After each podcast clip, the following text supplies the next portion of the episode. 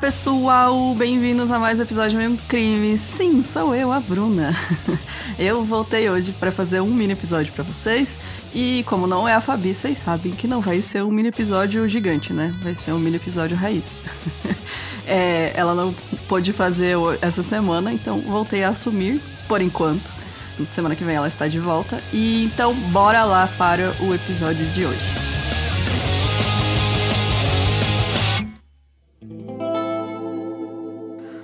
Ahmad Surad, ele nasceu em 10 de janeiro de 1949, na província da Sumatra do Norte, na Indonésia. Quando ele era adulto, ele foi morar em Medan, que é a capital dessa província, onde ele trabalhou como criador de gado.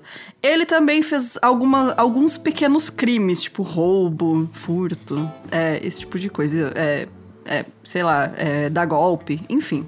Era, né, o cara que tentava ganhar aí o seu dinheiro, às vezes de forma não é, legal, né? e além do trabalho rural, ele fazia, ele dizia, né, que tinha que tinha vindo de uma linhagem muito extensa de feiticeiros e pessoas na sua família que tinham o dom da magia. Isso porque na Indonésia é muito comum, né, você procurar é, pessoas que são chamados de dukuns, que são um termo parecido com um xamã lá para eles. Aqui a gente tem né, as benzedeiras, enfim. É, lá todo esse trabalho são feitos pelos ducuns. Então, eles fazem trabalho de curandeiro com medicina tradicional, mas eles também são médiums, são especialistas em tradições populares é, e todo tipo de magia também, incluindo aí a magia negra, né? Então, podem fazer trabalhos bons e trabalhos ruins, dependendo do ducum que você procurar. Então, o Armad, ele dizia que ele era muito poderoso e que ele tinha sido treinado pelos melhores ducuns da Indonésia e ele falava que ele conseguia, assim, os poderes dele eram tão fodas que ele conseguia matar com um olhar, se ele quisesse. Ele podia curar qualquer doença e ele podia até mesmo ressuscitar mortos. Então o cara falava bastante que ele era o fodão, ele era o mais foda de todos. E aí, aos poucos, a fama dele foi crescendo, porque as pessoas iam lá, né, pedir, ah, eu quero ganhar mais dinheiro. É... e aí, né, ele foi se tornando mais respeitado na comunidade, né. O seu trabalho como Dukun ficou tão conhecido que ele passou a ser chamado de Datuk Maring, que significa o grande bruxo.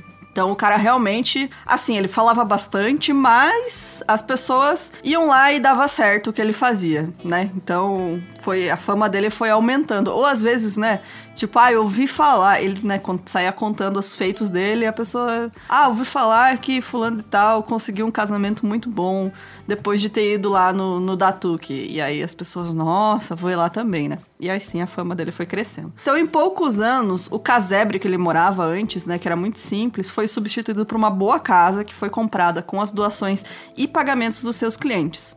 Então, boa parte desses clientes eram mulheres que procuravam ele buscando melhorar a saúde, é, ganhar mais dinheiro, ter beleza para conquistar os parceiros. Algumas diziam: Ah, eu quero ficar bonita como eu sou jovem para sempre. Então, muita mulher jovem ia lá para ele. E era super normal, era a tradição da Indonésia procurar esse, esse tipo de, de trabalho com os ducuns. Então, em 86, o Armad ele teve, ele diz, né, que ele teve um sonho com o pai dele que estava morto. E aí nesse sonho, o pai dele dizia que ele teria que tomar a saliva de 70 mulheres mortas para que ele se tornasse um curandeiro espiritual. Sim, beber a saliva de 70 mulheres mortas. É, ele calculou que ele ia levar muito tempo até encontrar 70 mulheres que morreram de causas naturais e ter acesso a elas, né?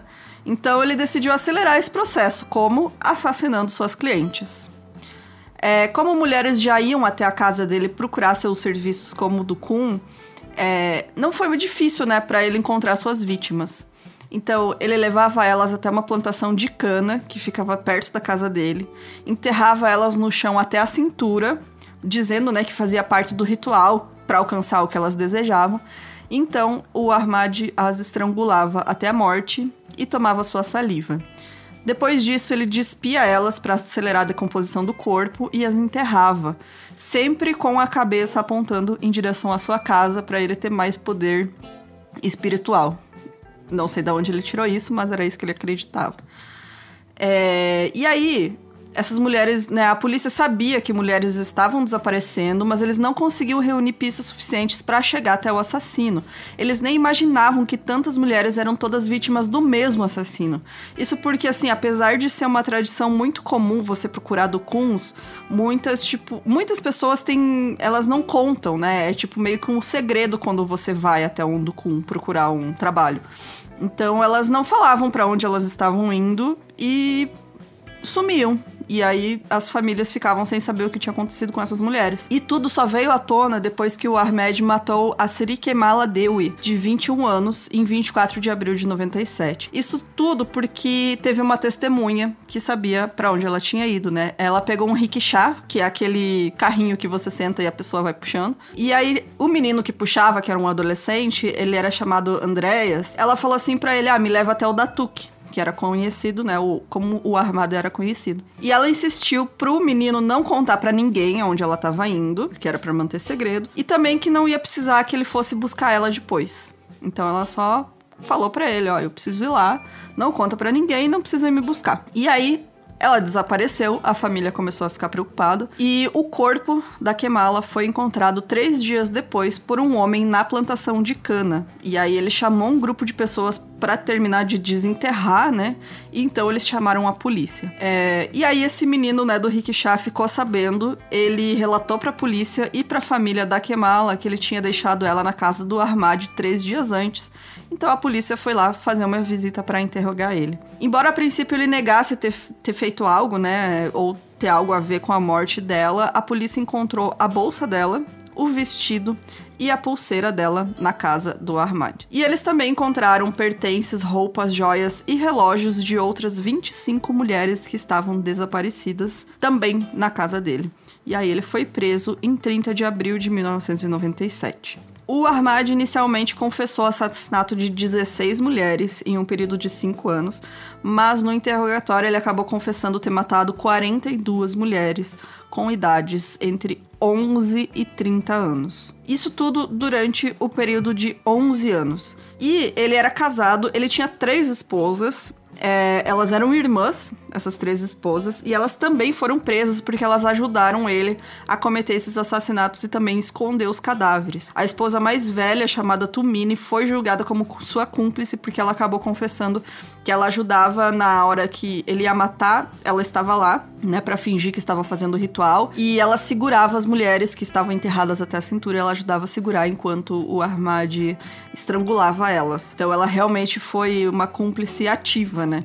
As outras duas esposas, elas acabaram sendo soltas depois, porque elas eram mais novas e não tinha tanta prova contra elas, mas a Tumini realmente foi julgada junto com ele. A polícia acredita que as vítimas podem ter ficado com vergonha de contar às famílias, né, que procuravam ajuda do feiticeiro, de modo que seus desaparecimentos não ficavam ligados a ele, e também muitas dessas vítimas eram prostitutas, então mulheres que já estavam à margem da sociedade, né, e que quando desapareciam as autoridades já não davam muita bola. Então, depois depois que ele contou o seu método e onde estava enterrados os corpos, né, que ele sempre enterrava lá no, na plantação de cana, buscas foram feitas nesse local e ao longo do processo 42 corpos foram encontrados e exumados, né, dessas covas e alguns deles estavam muito de, de, é, decompostos, né, a ponto de não serem identificáveis, porque já tinha vítimas de mais de 11 anos, né, é, que estavam lá enterradas.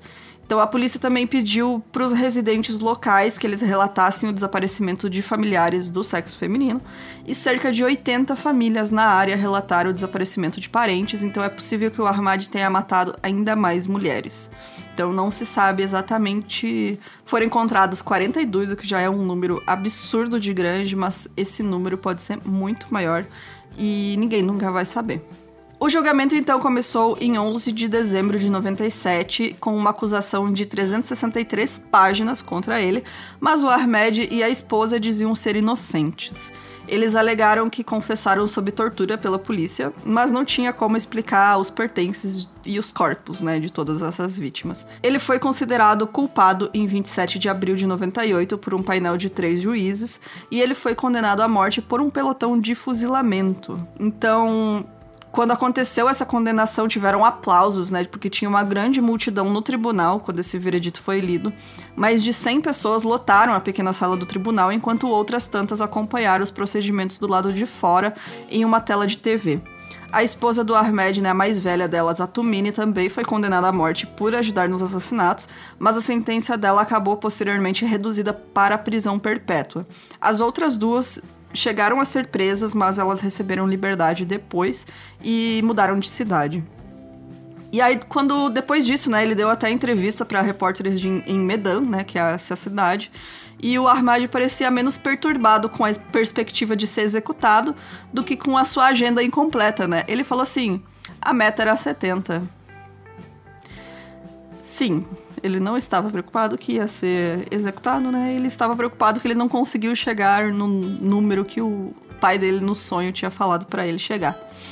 É, então, o Ahmed foi executado por um pilotão de fuzilamento em 10 de julho de 2008, aos 50 anos de idade. 50. Vou fazer de novo.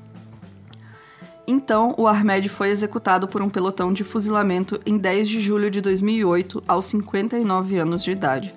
Relatos da mídia disseram que as autoridades foram forçadas a cancelar um plano para enterrar o corpo dele em um cemitério público, porque mais de 100 pessoas que eram parentes das vítimas estavam é, reunidas lá esperando para interromper esse funeral, né? Eles realmente não queriam que acontecesse. Então ele acabou sendo enterrado em algum lugar que não está público, né? Que é algum lugar que não, enfim, foi escondido, né? É, mesmo sendo considerado o maior serial killer da Indonésia, o caso dele não ganhou muita cobertura da imprensa nacional nem na época e nem depois.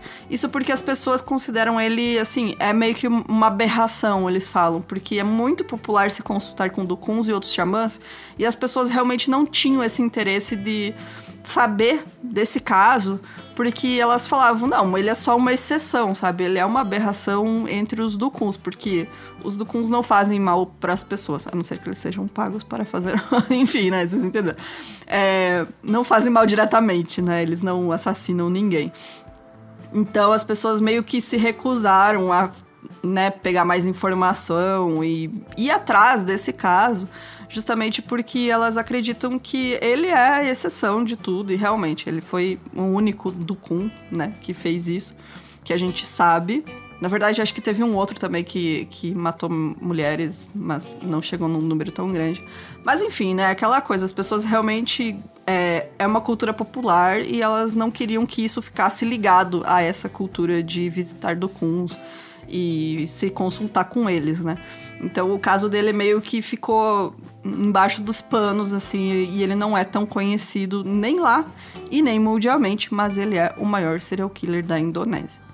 Então é isso, gente. Espero que vocês tenham curtido aí mais este episódio de. É, você sabia, né? de curiosidades também de outras culturas. Eu tento trazer sempre no mini episódio casos que não sejam de países que a gente sempre escuta, né? Os casos. É, infelizmente não tem tanta informação e por isso eles acabam virando mini episódios. Mas se você tiver qualquer sugestão de caso, manda pra gente no e-mail minhocrimes.gmail.com. Semana que vem a gente está de volta. Beijo, tchau, tchau.